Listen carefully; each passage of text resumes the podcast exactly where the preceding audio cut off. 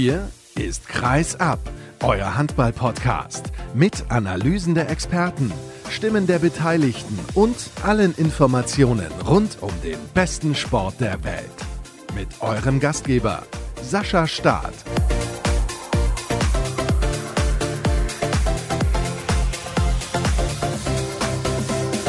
Es ist mal wieder Zeit für die nächste Ausgabe von Kreisab. Und auch die hat es mal wieder in sich. Schön, dass ihr mit dabei seid. Hallo und herzlich willkommen zu Episode 254. Und entsprechend der vier habe ich heute auch vier Gäste. Björn Parzen ist mit dabei. Mit ihm schaue ich voraus auf die Gruppenphase in der European League. Nina Bagel von den Ruhrnachrichten spricht mit mir über die Champions League der Frauen und über Borussia Dortmund. Und im Interview der Woche mit dabei ist Bjarte Mühol. Der hat nämlich etwas Neues auf die Beine gestellt über Sport sprechen wir natürlich auch und das tue ich zunächst mit Erik Eggers von Handball Insight. Moin Erik. Hallo aus dem Norden. Wir sprechen natürlich über das Nordduell zwischen dem THW Kiel und der SG Flensburg-Handewitt. Alle Handballfans werden mitbekommen, wie es ausgegangen ist. Ein Ergebnis, das ich so in dieser Deutlichkeit nicht erwartet habe. Du etwa? Nein, ich war eigentlich auch davon ausgegangen, dass es knapper wird, dass es umkämpfter wird. Aber es war ja in Wirklichkeit nicht seriös vorherzusagen, wie sich so ein Spiel entwickelt, zumal ja auch Flensburg zwei Tage vorher dieses Spiel in Skopje hatte. Insofern, ja, es war schon überraschend deutlich aus meiner Sicht, aber natürlich völlig verdient.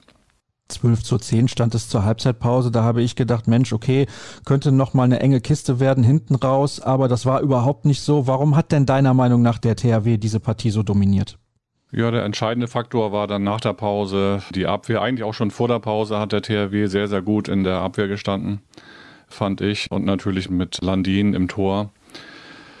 Und ja, das größte Problem aus meiner Sicht bestand für die SG heute darin, dass der Rückraum eben nicht genügend Wucht entwickeln konnte. Und dann kommt natürlich hinzu, dass wenn der Ball dann doch mal beim Kreisläufer landete, dass Pelko dann ja eigentlich immer gescheitert ist an Landin. Ja, aber diese mangelnde Wucht im SG-Rückraum hat aus meiner Sicht eigentlich den Ausschlag gegeben. Ihr merkt es übrigens an Eriks Formulierung heute. Wir zeichnen am Sonntagabend auf. Das hat organisatorische Gründe, denn ich bin morgen, also am Montag, wenn ihr die Sendung hört, sehr wahrscheinlich im Flieger in Richtung Rom, um dort beruflich tätig zu sein. Aber es soll natürlich eine vernünftige Sendung geben und deswegen nehmen wir uns heute Abend die Zeit.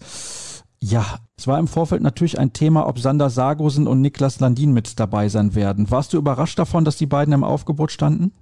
Nein, überrascht war ich nicht, weil die Kieler Nachrichten das ja schon angedeutet hatten, dass das im Bereich des Möglichen liegen würde. Nun war ja vorher aber überhaupt nicht klar, wie fit beide Spieler sind. Bei Sargosen hat man ja deutlich gesehen, dass ihm das Timing fehlte. Auch wenn er natürlich schon wichtige Akzente setzen konnte, dann gerade in der zweiten Halbzeit. Aber dass Landin so gleich einschlagen würde, gleich irgendwie die ersten Bälle halten würde, damit war ja nun nicht zu rechnen gewesen nach so einer Meniskusoperation. Das fand ich schon ziemlich sensationell, muss ich sagen, dass das möglich ist, so nach dreieinhalb Wochen. Und insofern hat das schon das Spiel wirklich auch maßgeblich beeinflusst. Wie sehr haben die beiden frühen Zeitstrafen gegen Simon Halt das Spiel beeinflusst?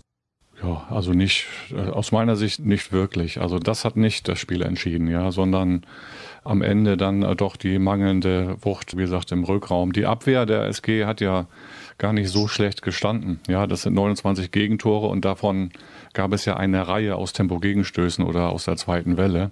Ist ja nun nicht die Welt. Ja, 29 Gegentore, damit kann man noch leben gegen den THW. Vor allem, also da sind ja auch nicht so viele Tore aus dem Positionsspiel dann gefallen tatsächlich.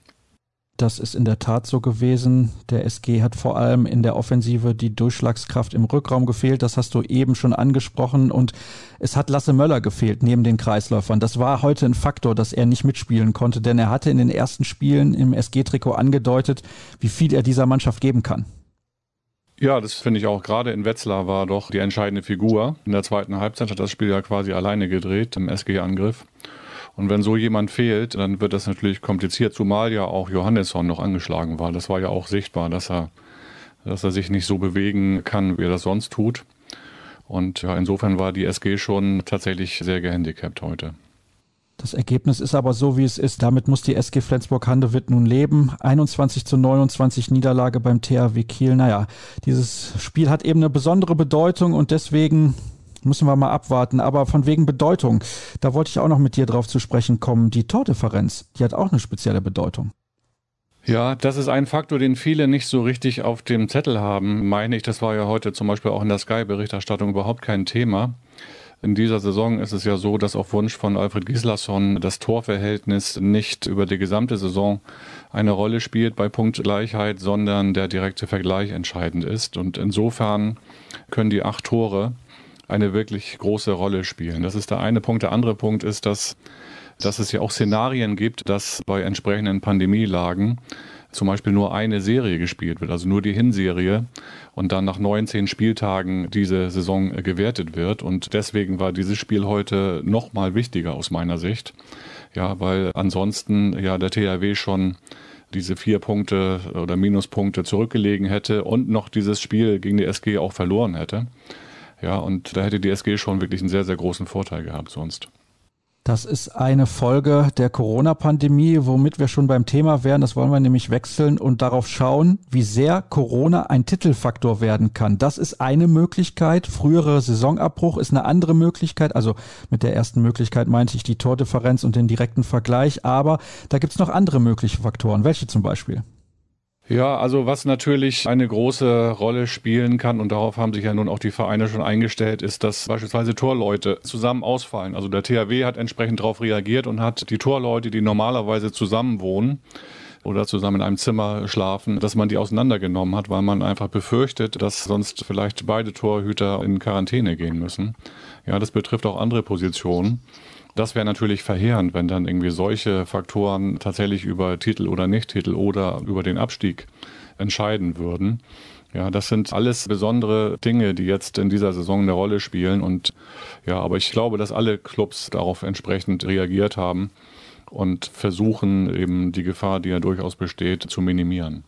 Du hast in deinem Beitrag für den Deutschlandfunk auch geschrieben bzw. berichtet, 80 Pflichtspiele könnten es werden für beispielsweise die Leistungsträger in Flensburg und Kiel. Wenn wir jetzt mal das nachzuholende Champions League Final Four mit reinrechnen, nationaler Pokal, EM-Qualifikation, die Weltmeisterschaft in Ägypten im Januar und eine Olympia-Qualifikation haben wir auch noch. Und dann darf man nicht vergessen, die Bundesliga-Saison, die geht bis Ende Juni, die wurde ja verlängert. Und dann Ende Juli soll schon Olympia in Tokio stattfinden. Also das ist ja der absolute Wahnsinn. Ja, das ist wirklich ein Szenario, was schwierig ist für die Spieler.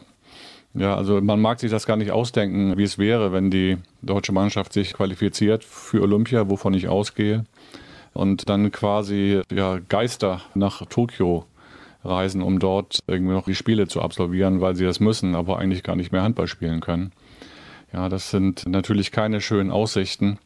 Und ich bin gespannt, wie die Trainer das im Zusammenspiel mit Alfred Gislason lösen werden, weil natürlich jeder seine Interessen äh, verfolgt. Und ich kann mir nicht vorstellen, dass zum Beispiel der THW oder die SG auf die Interessen von Alfred in dieser Hinsicht wirklich Rücksicht nehmen wird. Naja, das ist ja umgekehrt wahrscheinlich auch so. Also wenn Alfred dann als Trainer bei Olympia die ganze Zeit Pekela und Wiencheck spielen lässt, dann macht er das auch, weil er alle Spiele gewinnen möchte. Ja, natürlich. Aber natürlich muss man sich ja eigentlich darüber unterhalten. Ja, die Bundesliga-Trainer haben ja unter sich diese Taskforce gegründet.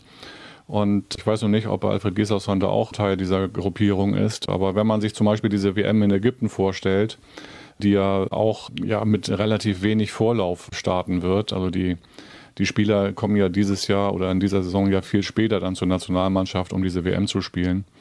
Dann ist das schon extrem kompliziert natürlich für alle Beteiligten, ja, und natürlich am meisten für die Spieler, die ja irgendwie mit ihren Kräften haushalten müssen. Unmittelbar vor der Weltmeisterschaft, wer das nicht im Kopf hat, da gibt es noch zwei EM-Qualifikationsspiele von Deutschland gegen Österreich und dann startet direkt das Turnier. Das ist völlig vogelwild, meiner Meinung nach. Wie siehst du das, Erik? Es ist schwierig und ich hätte mir das auch anders gewünscht. Ich habe ja in Handball Insight auch einen Essay geschrieben über dieses Thema in der vorletzten Ausgabe und ich hätte es eigentlich besser gefunden, wenn man jetzt in der Bundesliga neue Formate ausprobiert hätte und so die Spieler entlastet hätte, ja, dass man dass man jetzt diese Saison mit 38 Spieltagen wirklich irgendwie durchprügelt und durchziehen will, halte ich für einen Fehler. Das glaube ich auch, dass das eventuell nach hinten losgeht. Also in Bezug auf die körperlichen Voraussetzungen der Spieler dann auch in Hinblick auf die nächsten Jahre ist das sicherlich nicht günstig und ich glaube auch vielleicht eine Einteilung der Liga in zweimal zehn Nord und Süd, das wäre eine Möglichkeit gewesen. Aber gut, man hat sich dazu entschieden, ganz normal durch die Saison zu gehen mit zwei Mannschaften mehr als in der letzten Spielzeit. Verrückt genug. Und verrückt ist auch noch, dass es ja Subventionen gibt. Also das ist generell nicht verrückt, sondern eine gute Sache. 200 Millionen Euro fließen insgesamt in Mannschaftssportarten wie Hockey, Basketball und Handball. Aber, und das ist der entscheidende Punkt, diese Hilfen, die bekommt man nur, wenn man Verluste schreibt. Ja, es gibt ja dieses Corona-Programm, das nennt sich Corona-Hilfe Profisport, das insgesamt einen Umfang von 200 Millionen Euro hat, beschlossen vom Bundestag. Und nun stellt sich heraus, dass wahrscheinlich ja nicht mal die Hälfte, vielleicht sogar nur ein Viertel oder ein Fünftel tatsächlich beantragt werden kann durch die entsprechenden Spielbetriebsgesellschaften, weil zum Beispiel ein Nachweis erforderlich ist, der sagt, dass man keine anderen Hilfskredite bekommen hat, zum Beispiel KfW-Kredite, ja, was der Fall gewesen ist in der Bundesliga. Es gab einige Bundesligisten, die KfW-Kredite beantragt haben, nach meiner Kenntnis. Dann gibt es einen anderen Punkt, der noch wichtiger ist, zum Beispiel aus Sicht des THW Kiel. Der Aufsichtsratschef Marc Weinstock hat das beklagt, dass man nachweisen muss, dass man keine Gewinne geschrieben hat.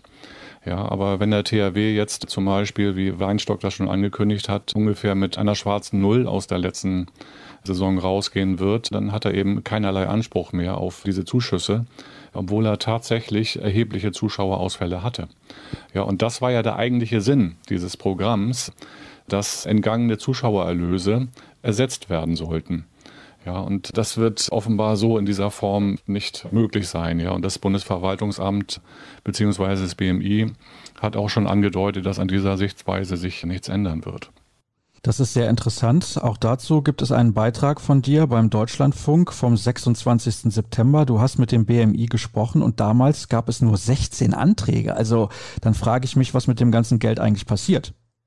Ja, inzwischen sind es Stand letzten Montag wohl fast 60. Das hat die ARD Sportschau berichtet auf ihrer Homepage mit einem Volumen von wohl 16, 17 Millionen Euro ungefähr. Ja, aber das zeigt eben, dass dieser Etat oder diese, diese Möglichkeit eben nicht vollständig ausgeschöpft werden kann. Also Weinstock zum Beispiel hat gesagt, dass man für den Fall, dass man jetzt in der in der zweiten Hälfte 2020 die entsprechenden Anträge stellen könnte, dass man sich dann beim entsprechenden Zuschuss oder beim entsprechenden Bescheid immer noch überlegen würde, überhaupt dann diese Zuwendung annehmen zu wollen weil es eben auch umfassende Nachprüfungsmöglichkeiten gibt seitens des Bundesverwaltungsamtes. Ja, das ist alles mit viel, viel Aufwand verbunden und und das war eigentlich ja nicht der Sinn dieses Programms, diese wirklich überbordende Bürokratie die wir ja nun irgendwie auch in vielen anderen Bereichen in Corona-Pandemie sehen. Tja, das ist leider so. Es sind halt besondere Zeiten und deswegen läuft es nicht so, wie man sich das eigentlich vorstellt und wie wir uns das alle wünschen. Ich hoffe trotzdem, dass wir irgendwie durch die Saison kommen. Du klingst mir aber generell ein bisschen pessimistisch. Kann das sein? Was die Pandemie betrifft? Naja, was die Saison insgesamt dann anbetrifft, dass das irgendwie vernünftig durchgezogen werden kann. Ja, also man muss sich ja schon mit diesen Szenarien beschäftigen. Ja, also wenn man jetzt wirklich nur Zuversicht verbreitet, ist man, glaube ich, auf dem Holzweg. Das funktioniert, glaube ich, nicht. Ja, also die Aussichten der Clubs mit vielen Zuschauern zu arbeiten, ja, wie das der THW zum Beispiel auch wollte, mit, mit 50 oder vielleicht sogar 60 Prozent Zuschauerlast entsprechend zu spielen, das wird sich aus meiner Sicht in den nächsten Monaten nicht realisieren lassen. Ja, das das lassen die Infektionszahlen aktuell offenbar nicht zu. Ja, also da darf man sich ja nicht die Augen verschließen, sondern mit diesen Möglichkeiten muss man ja rechnen. Ja, und natürlich bin ich da eher pessimistisch als optimistisch angesichts der aktuellen Lage. Das ist tatsächlich so, da können wir nicht allzu optimistisch sein. Und optimistisch kann auch der HSC Coburg nicht in die kommenden Spiele gehen. Die haben nämlich verloren gegen die HSG Nordhorn-Lingen, Stuttgart gegen Lemgo. Genauso unentschieden wie Göpping gegen Erlangen und Tusem Essen hat gewonnen mit 33 zu 27 gegen den HBW Balingen-Waldstätten. Mein lieber Mann, finde ich, ist durchaus ein Ausrufezeichen. Da sprechen wir dann demnächst drüber, wenn es wieder um die Bundesliga geht, hier bei Kreisab. Erik, herzlichen Dank für deine Einschätzung. Wir machen jetzt die erste kurze Pause, dann geht's gleich um die European League.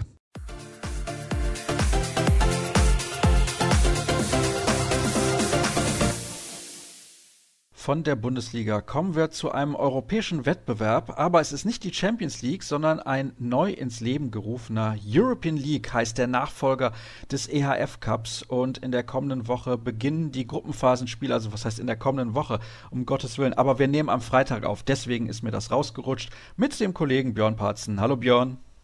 Hallo Sascha, schönen guten Tag. Es ist ja so, dass dieser Wettbewerb den EAF Cup ersetzt, beziehungsweise das Format ist ein bisschen anders als vorher. Es ist, glaube ich, sportlich hochwertiger. Das steht außer Frage, zumindest meiner Meinung nach. Und vielleicht kannst du zunächst mal allen Hörern einen Überblick bieten. Was ist diese European League? Wie viele Mannschaften nehmen da teil und wer hat sich qualifiziert? Ja, also es ist im Endeffekt der Nachfolger des EAF Cups plus, wenn man so nimmt, die andere Hälfte der Champions League aus der Vorsaison, also die Gruppen C und D. Das heißt also, da ist eine Umschichtung von Mannschaften gekommen, die letztes Jahr in der Champions League gespielt hat. Viele Teilnehmer aus dem ehemaligen EAF-Pokal dabei.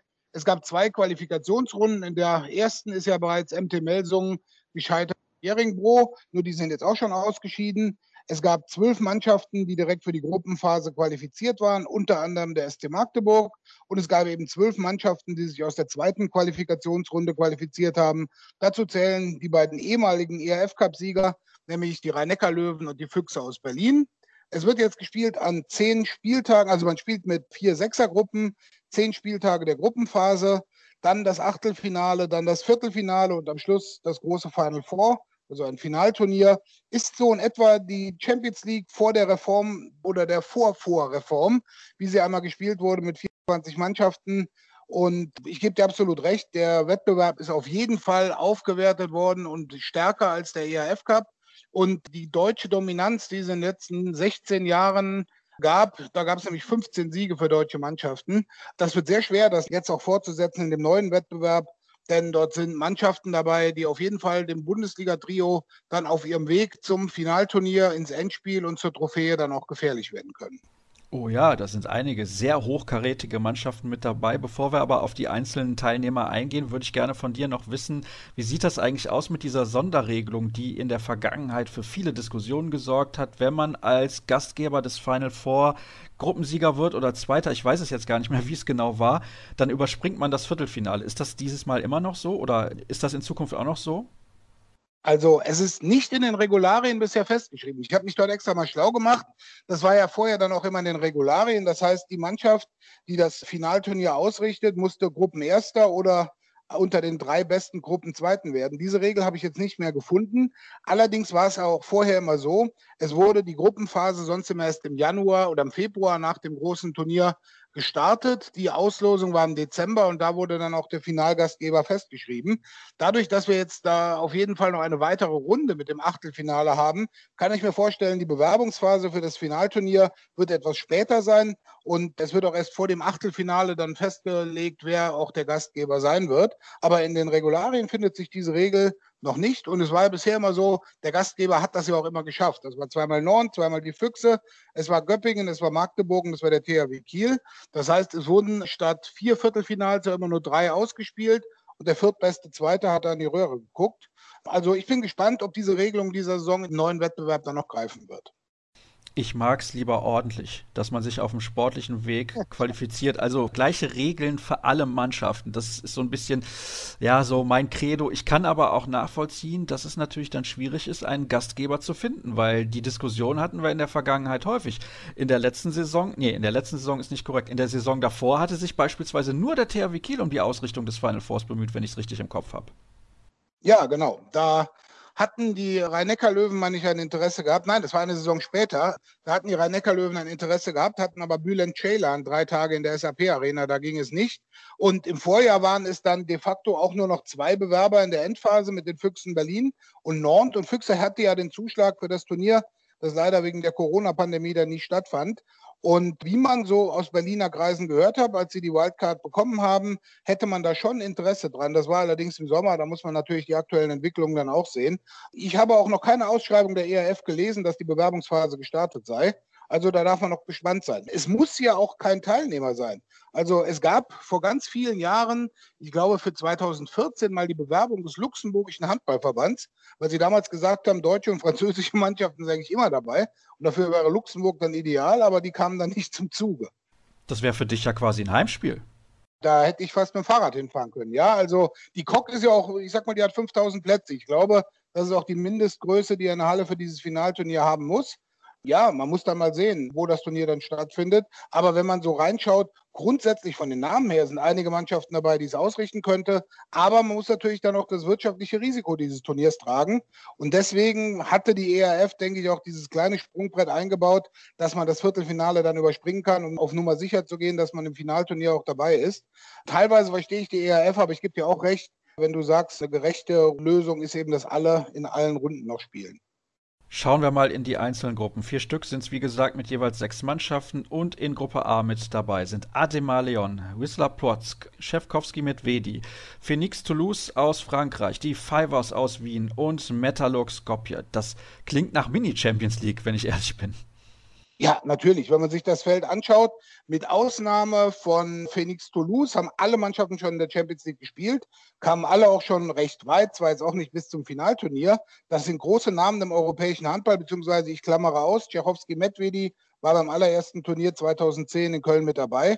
Das sind wirklich tolle Namen und auch tolle Spieler und tolle Trainer. Ich sag mal, da ist Manolo Cadenas in Leon, da ist Xavi Sabate in Blotz, da ist der gute alte, immer noch aktive Wladimir Maximov bei Tschechowski Medvedi, Philippe Gardin ist Trainer von Toulouse. Ja, und die Fibers waren eigentlich die größte Überraschung der gesamten Qualifikationsphase. Sie haben erst Benfica Lissabon ausgeschaltet und dann davon profitiert, dass Benny Dorm aus Spanien zum zweiten Spiel leider nicht mehr antreten konnte.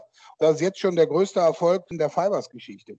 Und Metallurg, gut, kann man nicht mehr ganz vergleichen mit der Mannschaft, wie sie vor sieben, acht Jahren war, aber haben immer noch ein paar richtig gute Spieler dabei. Ich möchte jetzt nicht zu sehr ins Detail gehen, was die Entscheidung angeht, dass die Fivers ihr Rückspiel gar nicht mehr austragen mussten, denn die Diskussion sparen wir uns an der Stelle einfach. Was glaubst du denn, die Fivers sind schon der krasse Außenseiter in dieser Gruppe, oder nicht? Ja, also ich denke, die Reihenfolge, die du genannt hast, könnte am Ende auch die Reihenfolge sein, wie man einläuft. Also auch Metallurg Skopje ist vom Kader nicht mehr so stark wie früher, aber sie haben sich gefangen. Aber ich würde mal sagen, Leon, Plotz, Tschechowski, Medvedi und Toulouse sind für mich die Kandidaten, um dann ins Achtelfinale einzuziehen. Wir springen weiter in die Gruppe B. Dort sind die Füchse Berlin mit dabei und alle anderen Mannschaften, boah, mein lieber Schwan, haben es auch ordentlich in sich. Zum Beispiel Dynamo Bukarest, in den letzten Jahren Dauervertreter in der Champions League gewesen, genauso wie IFK Christianstadt. Sporting aus Lissabon haben wir noch, Tatran Preschow und Usam Nim aus Frankreich. Das ist eine fantastische Gruppe, aber auch richtig schwer. Ja, denke ich auch. Also das ist eine sehr ausgeglichene Gruppe. Es ist also nicht so wie in Gruppe A, wo man grob festlegen kann, das sind die, das sind die Guten, das sind die Schlechten. Also wenn man Usam Nim nimmt, da spielen zum Beispiel Michael Gigu und Witkau Titschnik mit. Dynamo Bukarest, wie du schon sagtest, war immer in der Champions League und dann sogar bis ins Achtelfinale vorgesprungen. Tatran Brechow hat einen ziemlichen Wechsel im Kader, aber immer noch einen bekannten Trainer mit Slavko Guluca, der aus der Bundesliga noch bekannt ist und früher kroatischer Nationaltrainer war. Sporting Lissabon ist eine Mannschaft wie alle Portugiesen, die in den letzten Jahren ziemlich gut geworden ist und sie auch international beweisen konnten. Und natürlich IFK Christianstadt mit Lubomir Franjes als Trainer. Eine junge schwedische Truppe, die aber auch schon in der Champions League in den Gruppen C und D letztes Jahr für Aufsehen sorgen konnte. Also da wird es schwer, sich auf die vier Mannschaften festzulegen, frühzeitig, die da noch weiterkommen. Vor allem wird das alles andere als ein Selbstläufer für die Füchse Berlin. Also die müssen da schon 100 Prozent geben, wenn sie nicht Gefahr laufen wollen, vielleicht auf fünf oder sechs ins Ziel zu kommen. Oder bin ich zu pessimistisch? Ja, da bist du schon ein bisschen zu pessimistisch. Ich sag mal, die Mannschaft weiß schon, worauf es ankommt. Die Mannschaft wird dann meiner Meinung nach auf jeden Fall unter die ersten vier kommen. Nur ob sie in dieser Gruppe auch Gruppensieger wird. Und natürlich auch immer die Frage, wie man die Prioritäten verteilt. Bundesliga und European League muss man natürlich parallel spielen muss man dann sehen. Aber ich denke, die Füchse sind auf jeden Fall ein Kandidat fürs Achtelfinale und etwas positiver gesehen auch einer für die Plätze 1 und 2, was dann, das haben wir bei dem Modus vergessen, auch bedeuten würde, sie spielen ein Achtelfinale gegen eine Mannschaft von 3 und 4. Das ist nicht zu unterschätzen, denn da ist die sportliche Qualität dann sicherlich etwas niedriger. Was glaubst du denn, wer darf am Ende nicht mehr weitermachen? Gut, also ich sag mal, Sporting Lissabon, für die wird es schwer, so eine lange Gruppenphase durchzustehen. Und dann wird es meiner Meinung nach, der fünfte Platz entscheidet sich zwischen Christianstadt und Tatran Brechow. Interessant. Also Christianstadt natürlich nicht mehr mit der Qualität der vergangenen Jahre. Sie mussten aber auch viele Leistungsträger unter anderem in die Bundesliga abgeben. Wir kommen zur Gruppe C. Auch die ist sehr, sehr prominent besetzt, unter anderem natürlich mit dem SC Magdeburg. Dann haben wir Alingsas HK aus Schweden. Wir haben Besiktas aus Istanbul, Montpellier, der ehemalige Champions League-Sieger, RK Nexe Nasice aus Kroatien und ZSKA Moskau. Was kannst du uns zu diesen Mannschaften oder zu dieser Gruppe sagen? Ja, fangen wir vielleicht hinten an. ZSK Moskau ist offiziell Debütant im Europapokal. Die gab es natürlich früher schon mal, waren ja eigentlich der Vorgänger von Tchaikovsky Medvedi, als man gesagt hat, man will eher ins Umland gehen, als in Moskau zu bleiben. Also ZSKA ist aus der ersten Quali-Runde weitergekommen, hat in der zweiten Runde den ehemaligen Champions League-Sieger Bidasoa Irun rausgeworfen und sich so für die Gruppenphase qualifiziert, aber dann, warum auch immer, den Trainer entlassen. Und den kennen wir auch ganz gut. Oleg Kuleschow, der früher in Magdeburg gespielt hatte, musste vergangene Woche gehen. Und den neuen, den kennen wir noch viel besser. Velimir Petkovic, der gleichzeitig auch russischer Nationaltrainer ist, ist jetzt seit vergangener Woche auch Trainer bei ZSK Moskau. Und die haben eine, eine sehr interessante Mannschaft, die sich schon stark präsentiert hat in der bisherigen Qualifikation. Also auch wenn sie in Top 6 eingruppiert waren, diese nicht zu unterschätzen. RK Nexe mit Woje Horvath als Trainer und ein, zwei sehr talentierten, guten kroatischen Spielern hat vor zwei Jahren fast mal die Füchse Berlin im Viertelfinale des ERF Cups rausgeworfen, in dem Jahr, wo die Füchse gewonnen hatten. Besiktas Istanbul ist für mich immer der krasse Außenseiter, aber die sind eben dadurch reingerutscht, dass die Türkei einen direkten Startplatz für die Gruppenphase hatte. Alingsas HK aus Schweden, Martin Franzens Mannschaft, ich schätze jetzt auch nicht so stark ein. Und dann natürlich, wenn man so sieht, die beiden einzigen ehemaligen Champions League-Sieger, die in der European League dabei sind, gleich in einer Gruppe, SC Magdeburg und Montpellier. Handball, zwei absolute Top-Mannschaften, muss man sehen. Und also ich sage mal, Montpellier hat sich in den vergangenen Jahren sehr stark präsentiert in der Champions League, hat sie ja 2018 gewonnen, als sie aus der Gruppe CD kamen. Und die sind auf jeden Fall richtig gut einzuschätzen. Und ich sage es mal, sie werden sich mit Magdeburg den Kampf um den ersten Platz in dieser Gruppe dann auch streitig machen. Und ich denke mal, in der Gruppe werden es Alingsas und Besiktas Istanbul am schwersten haben, nachher ins Achtelfinale einzuziehen.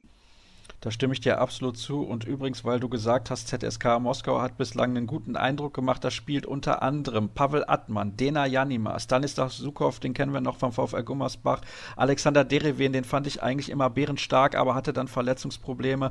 Also das ist eine ordentliche Truppe und auf der offiziellen Seite der EHF, da ist noch Oleg Kuleschow als Trainer zu sehen auf dem Mannschaftsfoto natürlich und auch noch eingetragen als Trainer beim Kader. Also da sind sie noch nicht up to date, liegt aber vielleicht auch daran, dass das eine Meldung war, die uns alle irgendwie umgehauen hat. Wir kommen in die Gruppe D. Dort mit dabei sind neben den Rhein-Neckar-Löwen die Kadetten aus Schaffhausen, Eurofarm Pellister aus Mazedonien, Tatabanya aus Ungarn, dann haben wir noch GOG aus Dänemark und Trimo Trepnje aus Slowenien. Das ist auch eine sehr, sehr interessante Gruppe und auch ich habe es eben schon mal gesagt, nehme das Wort gerne nochmal in den Mund, kein Selbstläufer für die Löwen. Nein, also ich denke, das ist die stärkste Gruppe von allen. Also man muss ja natürlich sehen, nimmt man mal Drimo Trebenier aus Slowenien weg. Die sind auch eher glücklich in die Gruppenphase rein. Sie hatten nur ein Quali-Spiel gegen Balaton Füret und haben das mit 23 zu 22 gewonnen und sind dadurch in der Gruppenphase. Der bekannteste bei denen ist im Übrigen der Trainer Uroš Sormann, kennen wir alle noch von Ciudad Real und Kielce, vierfacher Champions League-Sieger.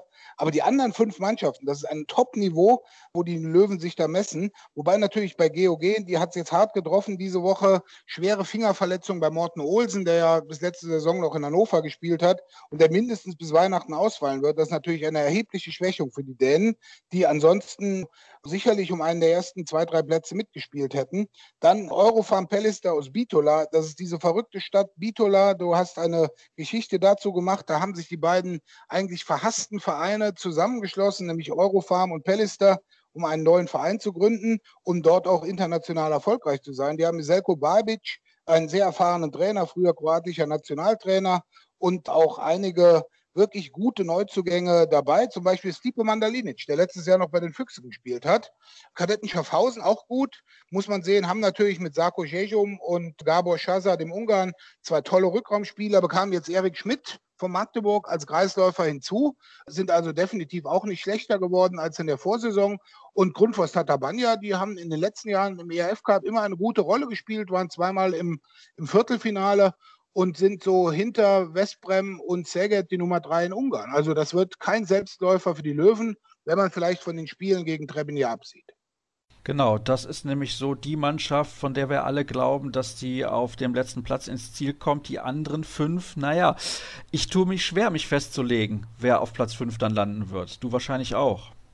Ich tue mich da wirklich sehr schwer. Man muss eben sehen, wie stark GOG davon beeinträchtigt ist, dass Morten Olsen da ausfällt. Ansonsten, wenn die jetzt wirklich einen ganz schwachen Start hinlegen und das aufholen müssen, das wird gegen diese Mannschaften schwer. Also ich sag's mal, Tatabanya, Pellister und Löwen sind gesetzt und ich sage mal, Kadetten und GOG kämpfen nachher um den vierten bzw. fünften Platz.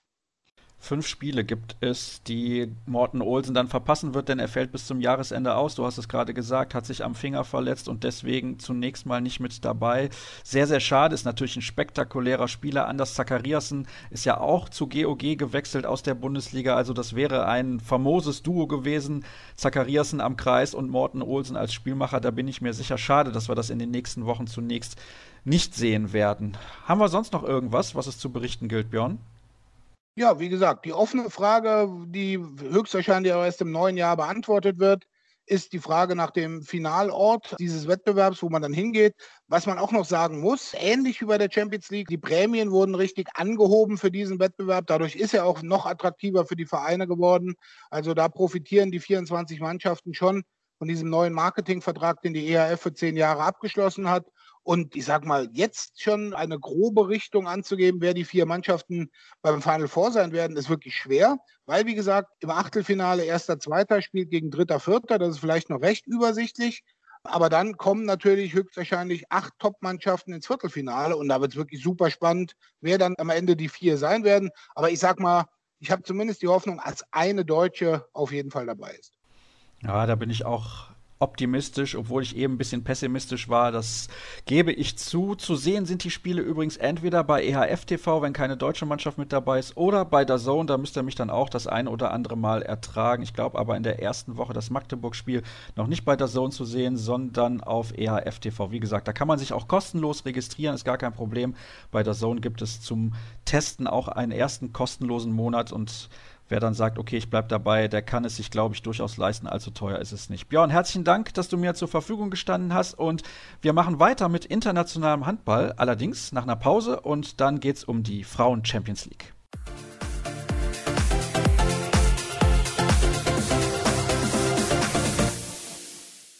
Liebe Hörer, wundert euch nicht, wenn es Hintergrundgeräusche gibt, denn wir sitzen nicht in der Halle. Das ist ja aktuell nicht überall erlaubt. In Dortmund zum Beispiel auch nicht. In der Helmut-Körnig-Halle hat eben ein Champions League-Spiel stattgefunden zwischen Borussia Dortmund und Boducnost Podgorica. Neben mir sitzt die Kollegin Nina Bagel von den Ruhrnachrichten. Erstmal herzlich willkommen. Wir sprechen über die Handballfrauen von Borussia Dortmund, weil sie eine ziemlich gute Truppe haben und auch in der Champions League bislang finde ich, doch überzeugt haben. Jetzt sagen die Resultate eventuell ein bisschen was anderes. Ein Sieg und vier Niederlagen.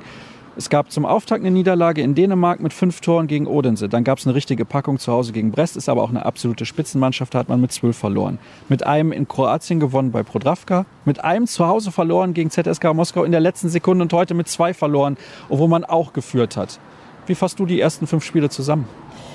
Ja, die ersten fünf Spiele im Überblick. Man muss immer sagen, wie du schon gesagt hast, es ist die erste Saison, die die ganzen Mädels jetzt spielen in der Champions League. Außer Kelly Dülfer und Clara Monti-Danielsen hat noch keiner Champions League-Erfahrung gehabt, außer Clara Woltering, die auf der Bank sitzt als Torwarttrainerin. Ja, also das erste Spiel gegen Odense, das konnte man verlieren, musste man aber nicht. Rest, du hast es gerade angesprochen, das war eine ganz andere Klasse für sich. Da hatten die Mädels keine Chance von André Fuhr. Dann der Sieg, den sie eben hatten, auswärts in Kroatien, war richtig klasse. Da haben sie eben gezeigt, dass sie es auch wirklich können. Aber ja, die letzten beiden Spiele gegen Moskau zu Hause und jetzt eben heute haben gezeigt, dass da manchmal noch ein Ticken Erfahrung fehlt, ein Ticken Abgezocktheit, den die Mädels einfach noch nicht haben können. Wir haben ja interessanterweise nur vor wenigen Minuten mit dem Trainer, mit André Fuhr gesprochen. Der hat auch gesagt, wir sind zu ungeduldig. Wir nehmen uns dann Abschlüsse, die wir gar nicht nehmen müssen. Müsste man eigentlich aber trotzdem wissen. Ich glaube, das ist nicht unbedingt eine Frage des Alters. Das weiß man, dass wenn ein Spiel eng wird, man lieber ein bisschen langsamer spielt. Mhm. Das ist vor allem auch eine Frage der Kondition. André Fuhr hat es gerade angesprochen, Kondition ist gleich Konzentration, wie jeder weiß im Sport. Die hat zum Schluss vielleicht ein bisschen gefehlt, weil auf der Bank eben auch keine Spielerin mehr war vom Kaliber Inga Smits zum Beispiel, die André Fuhr hätte einwechseln können. Er hat gute Leute auf der Bank, wie eine Tessa van Zeil zum Beispiel, die eingewechselt wurde oder eine Jennifer Rode. Das sind aber alles Mädels, die vielleicht noch gar nicht so weit sind, dass sie eben in der Champions League da richtig mithalten können und die Tore in den entscheidenden Momenten auch werfen können. Ja, und man sieht es, die Laila Amega, die eben mit Kreuzbandriss ausfällt, noch sehr, sehr, sehr lange, hätte zum Beispiel heute wieder gefehlt. Das hat André Fuhr eben auch angesprochen, dass es da in der Breite noch ein bisschen hapert bei dem BVB da im Moment. Ich finde aber, dass man trotzdem ein relativ positives Zwischenfazit ziehen kann. Alleine aus dem Grund, wenn ich mir anschaue, was die Bietigheimerinnen in der anderen Gruppe machen, muss man sagen, Borussia Dortmund zum ersten Mal überhaupt Champions League. Und du hast ja gerade schon gesagt, nur zwei Spielerinnen hatten Champions League Erfahrung. Dafür machen sie es sehr, sehr ordentlich. Unterm Strich ja, auf jeden Fall. Da würde ich dir zustimmen. Allerdings, wenn man sich dann die genauen Ergebnisse anschaut und wenn man sieht, welche Spiele sie noch hätten gewinnen können und sich damit selbst hätten belohnen können für eine super Leistung, dafür, dass die Erfahrung eben noch fehlt, ist es unterm Strich einfach total ärgerlich. Also das muss man leider so sagen. Es hätte wirklich mehr drin sein können, aber wie du gesagt hast, alles gut. Es ist die erste Saison. Es sind ordentliche Leistungen, die die Mädels zeigen, aber am Ende sollte eben auch was Zielbares bei rauskommen eins, zwei, drei oder vier Punkte. André Fuhr konnte sich eben gar nicht festlegen, wie viele er denn gerne gehabt hätte. Also vier hätte er gerne gehabt, aber wie viele realistisch möglich gewesen wären in den letzten beiden Spielen oder verdient, wie auch immer man es formulieren möchte. Ich glaube, beide Spiele hätten sie eigentlich gewinnen müssen, wenn sie Sechster werden wollen. Und das ist der entscheidende Platz. Das waren natürlich jetzt zwei Ergebnisse, die, glaube ich, der Mannschaft am Ende richtig, richtig wehtun werden. Ja, vielleicht noch nicht mal ganz so sehr das Spiel gegen Moskau. Damit hatte der BVB gar nicht geplant. Andreas Bartels, der stellvertretende Abteilungsleiter, hatte vor dem Spiel noch zu mir gesagt, es wäre so geplant gewesen, nach dem Budoknos-Spiel eben vier Punkte zu haben. Die wären eingeplant gewesen. Alles andere wäre einfach on top gekommen. Das wäre super gewesen. Ja, aber der vergebene Sieg heute, der tat eben richtig weh. Also da hätten die zwei Punkte schon hergemusst. Kannst du mir noch was sagen zum Verletzungsstand einer Torhüterin von Rinka Duidam? Die ist irgendwie im Moment nicht mit dabei. Da ist Jara Ten Holte die Nummer zwei. Isabel Roch hält nicht schlecht, aber wenn du eine Weltmeisterin noch im Kader hast als Alternative, das wäre auch schon was. Das ist natürlich nochmal was anderes. Genau, die Rinka Duidam ist immer noch am Oberschenkel verletzt, wie schon von Anfang an, konnte leider immer nicht spielen. Es hieß eigentlich von Vereinsseite immer wieder, ja, sie könnte im Spiel gegen Metzing eventuell wieder angreifen. Das liegt jetzt auch schon ein bisschen weiter zurück. Da hat es immer noch nicht gereicht. Anscheinend verschleppt sie da ein bisschen was im Oberschenkel. Nichtsdestotrotz hat André Fuhr mit Isabel Rauch und Jara Holte natürlich zwei klasse Torhüterinnen auf der Bank. Vor allem Jara Holte ist in den letzten Spielen, hat sie gezeigt, was sie drauf hat, hat sich damit auch die Nominierung für die Nationalmannschaft vor ein, zwei Wochen richtig verdient. Und ich glaube nicht, dass es daran scheitert, aber wie du schon gesagt hast, so eine Weltmeisterin bringt natürlich nochmal einen Kick. Ne? Absolut. Also nochmal, Isabel Rauch macht das nicht schlecht, aber Rinka Dödam ist halt Weltmeisterin und nun gut, gucken wir mal auf das, was in der Bundesliga ansteht demnächst. Denn Ende Oktober gibt es das Spitzenspiel bei der SG BBM Bietigheim. Die haben zu Hause am zweiten Spieltag unentschieden gespielt. Etwas überraschend gegen den Thüringer HC. Die Mannschaft ist im Umbruch von Herbert Müller und deswegen hatten nicht viele mit so einem Resultat gerechnet. Zeigt aber auch, die Bundesliga ist ausgeglichen. Nur der BVB, der zeigt, wo es lang geht. Ist das ein richtiger Eindruck oder sehe ich das falsch? Also ich würde es genauso sagen wie du. Man sieht das, was man in der letzten Saison schon gesehen hat. In der Bundesliga haben viele Gegner gar keine Chance gegen die BVB-Frauen. Dafür haben sie einfach eine zu große Qualität, eine zu große Klasse. Allerdings kommt das Spiel gegen Bietigheim eben erst noch. Und das sind Spiele, da kommt es wirklich auf die Tagesform an. Da kann der BVB noch so viel besser sein wenn Bietigheim da richtig auftritt und der BVB einen schlechten Tag hat, wie es zum Beispiel dann heute in den letzten 15 Minuten war, sie hatten keinen schlechten Tag, aber am Ende sind sie eben eingebrochen, ja, dann kann das schon mal sein, dass der BVB da verliert. Wenn sie allerdings ihre Klasse abrufen, glaube ich, dass das auch gegen Bietigheim reichen wird. Sie haben es gegen Metzing jetzt gezeigt. Letzte Saison haben sie ja das Spiel da verloren in Metzing. Jetzt ihr zu Hause gegen Metzing gewonnen. Ich glaube, das war schon mal ein ganz gutes Zeichen. Das glaube ich auch. Und das zweite Spitzenspiel dann gegen den Thüringer HC sehen wir am 27.12. Diese beiden Spiele zunächst mal auswärts. Vielleicht gar nicht so schlecht, am Saisonende zu Hause gegen diese beiden Mannschaften zu spielen, wenn man die deutsche Meisterschaft, das wäre ja die erste in der Vereinsgeschichte, eintüten möchte. Hast du Zweifel eigentlich, was das angeht? Ich glaube schon, dass die in der Liga eiskalt durchziehen werden. Also ich hatte tatsächlich letzte Saison auch schon das Gefühl, ähm, hatte da selbst gesagt, ich glaube nicht, dass die BVB-Frauen noch ein Spiel verlieren. Dann kam eben dieses Spiel gegen Metzing. Damit hatte ich tatsächlich nicht gerechnet, aber ich glaube, das hat gezeigt, dass jederzeit was passieren kann. Allerdings hat Bietigheim ja jetzt auch schon gepatzt in dieser Saison.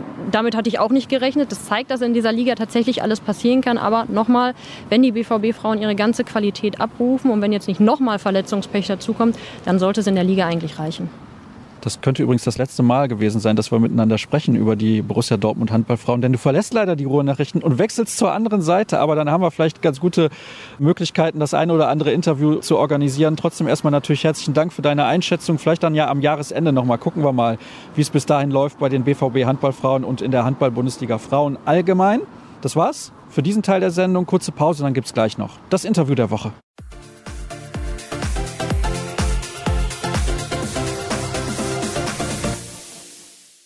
Das war, glaube ich, bislang eine sehr abwechslungsreiche Sendung. Und zum Abschluss gibt es natürlich wie immer noch das Interview der Woche. Und ich glaube auch da wird es sehr abwechslungsreich, denn wir sprechen nicht nur über das Sportliche auf der Platte, sondern auch über das Training, wie man das gestalten kann, wie man auch lernen kann von Spitzenspielern. Und ich habe einen Spitzenspieler eingeladen, der etwas Neues ja, ich will nicht sagen kreiert hat, aber er hat sich Gedanken gemacht und hat auch noch ein paar andere prominente Spieler mit an Bord. Und übers Sportliche werden wir natürlich auch sprechen mit Beate Mührhol. Willkommen bei Kreisab. Hallo.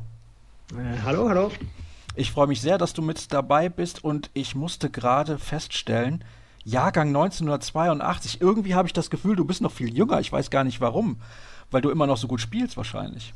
Ja, es tut gut zu hören, muss ich ganz ehrlich sagen, weil ich fühle mich nicht so, so jung mehr. Du bist auch aktuell verletzt, glaube ich, oder? Äh, ja, ich habe gerade eine Schulteroperation äh, gemacht und hoffe, dass ich teilnehmen kann bei der WM, aber ich weiß noch nicht. Okay, also es ist tatsächlich so stark, die Verletzung, dass du eventuell die Weltmeisterschaft verpassen wirst. Ja, ich habe eine Sehne fast abgerissen in der Schulter und das musste genäht sein. Und ja, mal schauen. Es ist so ein bisschen von Tag zu Tag oder von Woche zu Woche. Und am Anfang hier braucht es sechs Wochen, ganz Ruhe und dann werde ich es danach aufbauen mit Übungen und Würfe und alles, was, was man braucht, um Handball zu spielen. Es war für dich aber nie eine Frage, ob du jetzt aufhörst oder nicht, weil es gibt den einen oder anderen Spieler, der gesagt hat, oh, jetzt die lange Pause mit Corona, das ist der perfekte Zeitpunkt, zum Beispiel Gudjon Valo Sigurdsson, ich glaube, der hätte noch ein, zwei Jahre spielen können auf sehr gutem Niveau, der hat gesagt, okay, jetzt höre ich auf, das passt, wunderbar, lange Pause, genau richtig. Das war bei dir nie Diskussion?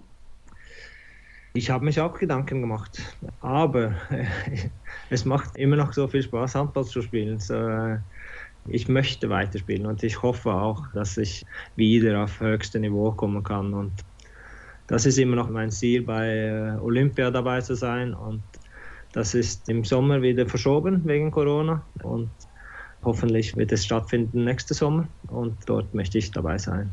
Ja, das wollte ich nämlich gerade fragen. Tokio, das ist noch so ein finales Ziel, das du hast, ne? Ja, ich habe probiert ein paar zwei, dreimal die Quali. Und jetzt haben wir ein super gutes Los bekommen. Und ich finde auch unsere Mannschaft ist deutlich besser als im Rio und im, im London jetzt. Und es gibt große Möglichkeiten, um, um dabei zu sein zu können. Ja, ich habe mir ja die Europameisterschaft vor Ort angeguckt vor ein paar Monaten. Ihr habt eine ganz solide Truppe, finde ich. Also da sind ordentliche Spieler mit dabei. Ich weiß gar nicht, ob irgendeine Nationalmannschaft momentan interessanter ist als die norwegische Nationalmannschaft. Und wir hatten ja auch schon einige Norweger hier in der Sendung mit dabei. Mit Magnus Röhl habe ich vor einigen Monaten gesprochen. Der hat dann auch erklärt, wie das gekommen ist, dass auf einmal so viele junge norwegische Spieler mit dabei sind auf Spitzenniveau. Diese Ausbildung, die Magnus beispielsweise hatte, die hast du aber nicht gehabt. Bei dir lief das komplett anders. Ihr hattet damals noch nicht dieses Jugendsystem mit der Nationalmannschaft, was ja auch bei den Frauen so erfolgreich ist.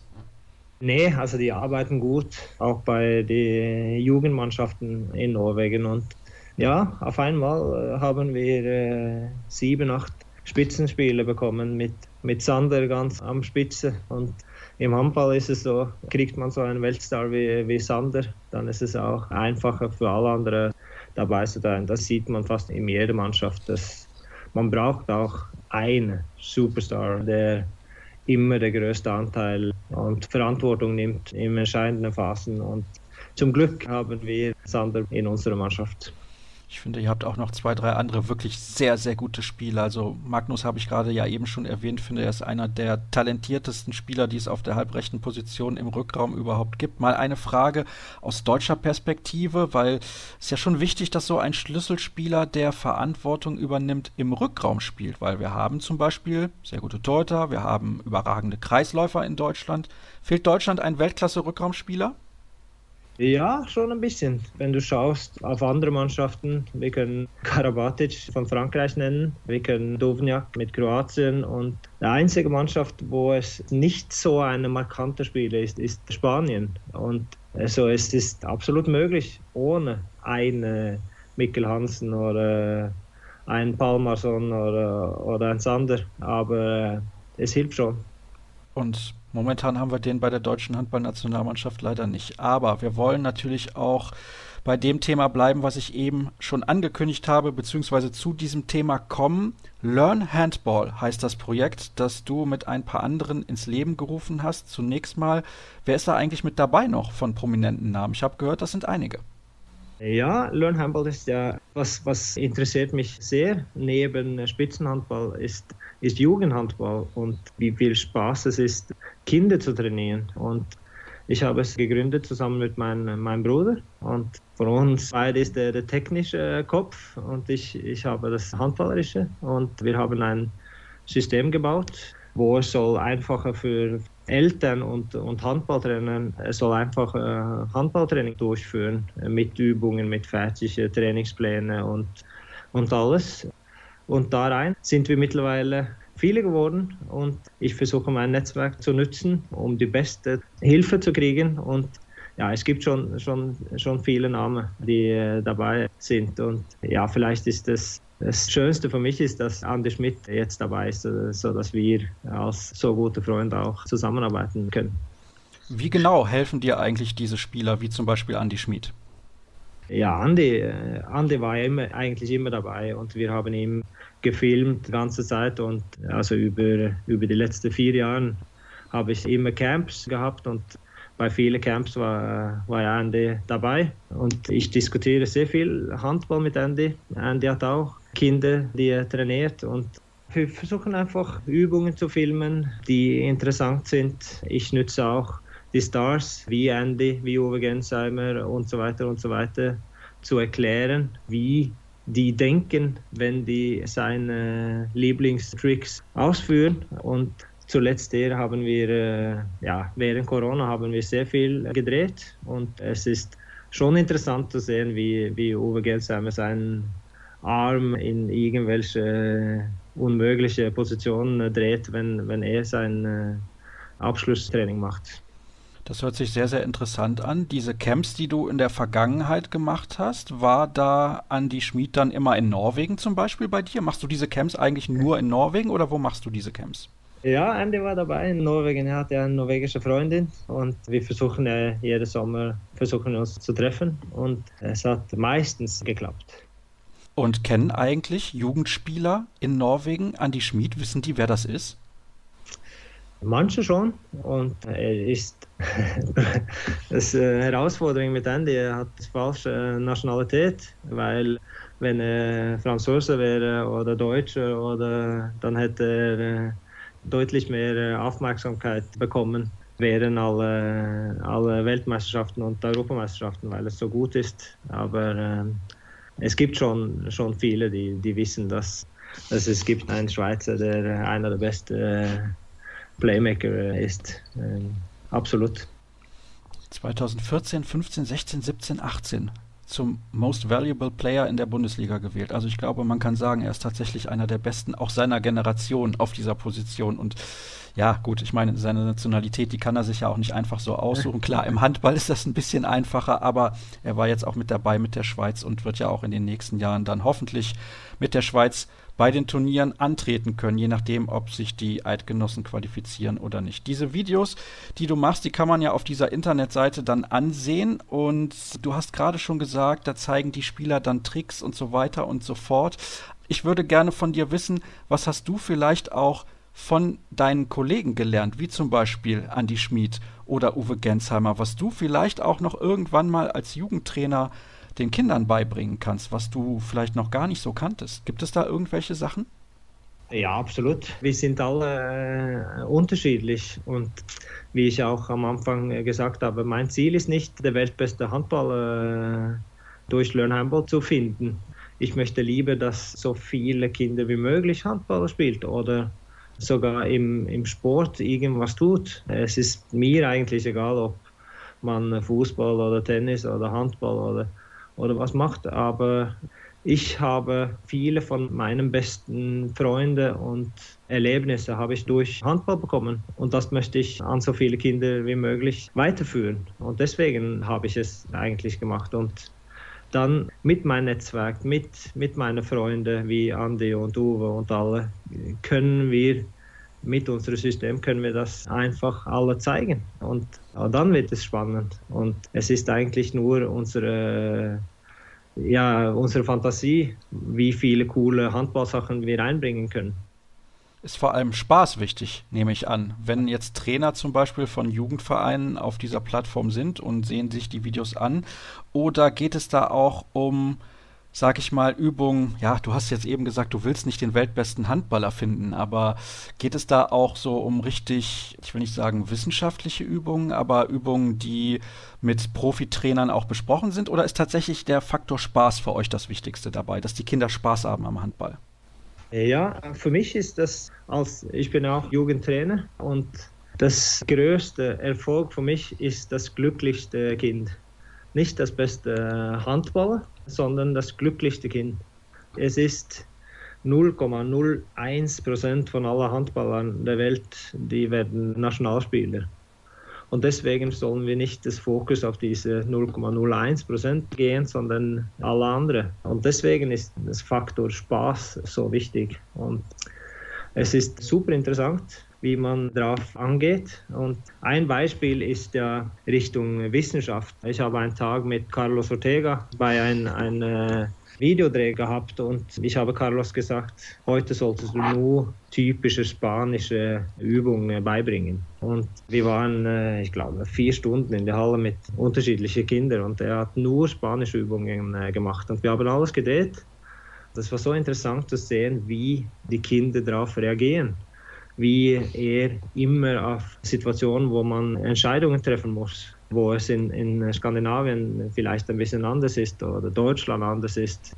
Und jetzt haben wir das System gebaut und können wir eigentlich in der Zukunft immer neue Sachen bringen und ja, einfach zu sehen, wie viele interessante Dinge es gibt in Jugendhandball. Bei diesem Tag, wo Carlos Ortega mit den Kindern trainiert hat, wo war das? In welcher Sprache hat Carlos das mit den Kindern dann auch gemacht? Und du hast gerade gesagt, wir wollten sehen, wie die Kinder reagieren. Wie haben die Kinder denn reagiert auf etwas, was sie so nicht kennen? Denn in Skandinavien spanische Übungen zu machen, das macht man nicht so oft, glaube ich. Nee, wir waren in Dänemark, wir waren in Skjern. Carlos war damals ein, ein Colding-Trainer und er hat alles auf Englisch gesprochen.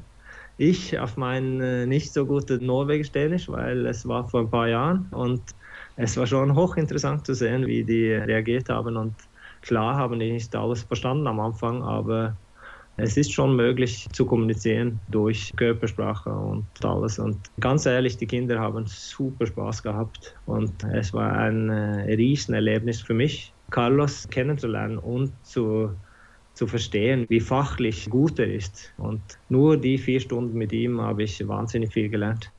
Das ist natürlich für dich dann persönlich auch interessant, wenn du irgendwann mal Trainer werden möchtest, weil für mich hört sich das so an, dass du irgendwann als Jugendtrainer an der Seite stehst. Gar nicht im professionellen Handball, sondern mit Kindern und Jugendlichen. Oder täusche ich mich? Nein, unmöglich ist es nicht. Und mal schauen, wir beide, ich und Andi, wir haben manchmal gesprochen über irgendeine Zusammenarbeit irgendwo. Und mal schauen, wie es in der Zukunft aussieht.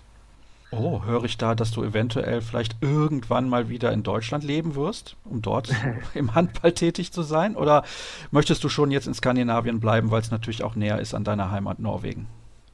Ich weiß nicht. Ich möchte sehr gerne, dass meine Kinder Deutsch spricht. Obwohl mein Deutsch auch schlechter geworden ist, habe ich irgendwie so einen Traum im, im Hinterkopf, dass wir irgendwann wieder in, in, in Deutschland erlebt. Aber wer weiß. Wie alt sind denn deine Kinder jetzt? Die sind 0, 6 und 8. Okay, also noch ein ganz junges Baby mit dabei. Das könnte ja aber dann noch reichen, wenn die jetzt relativ bald wieder nach Deutschland zurückkommen. Also ich habe einen Vorschlag, Beate. Kurz noch Olympiagold gewinnen, Karriere beenden und dann Trainer in Deutschland. Ja, vielleicht.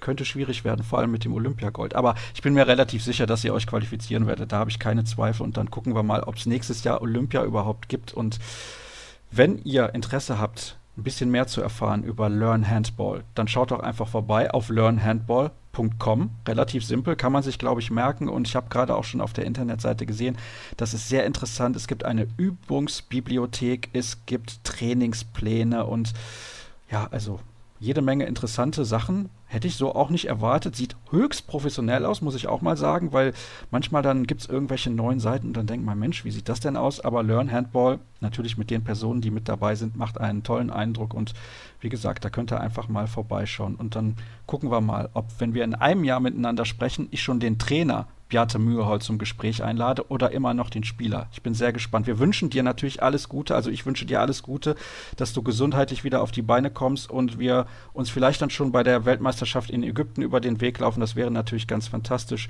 wenn du dort mit dabei bist. Und wir hoffen auch alle, dass die Weltmeisterschaft stattfinden kann. Das wissen wir natürlich in diesen Zeiten noch nicht. Eine Frage habe ich aber noch. Wie gehst du eigentlich mit der ganzen Corona-Situation um? Ist es schwer für dich? Ja, momentan ist es sehr schwer, weil wir dürfen keinen Kontakt mit Norwegen haben. So wir, wir dürfen keinen äh, Besuch äh, kriegen und wir dürfen auch nicht nach Norwegen fliegen, ohne im Quarantäne zu sitzen. So, so ja, es ist momentan ein bisschen schwer, aber es gibt viele Leute auf dieser Erde, die es deutlich schwerer als uns haben, aber genau, also nur diese mit die Abteilung von meiner Familie und Freunde, das, das ist ein bisschen schwer manchmal. Das kann ich mir vorstellen. Aber wann bist du das letzte Mal in Norwegen gewesen? Das ist schon sehr lange her? Im Sommer. Weil im Sommer ging es gut und jetzt ist es ein bisschen wieder ein bisschen schlimmer geworden. Du hast es aber gerade schon gesagt, es gibt Menschen, denen geht es deutlich schlechter als uns. In diesem Sinne nochmal herzlichen Dank an dich, Beate, dass du mit dabei gewesen bist. Und wer mehr Informationen haben möchte zu unserem Podcast, der findet die unter facebook.com slash kreisab, bei Twitter at kreisab.de sowie bei Instagram unter dem Hashtag und Accountnamen kreisab. Und jetzt geht eine sehr interessante Sendung, wie ich finde, zu Ende. Danke, dass ihr mit dabei gewesen seid und bis nächste Woche dann. Tschüss.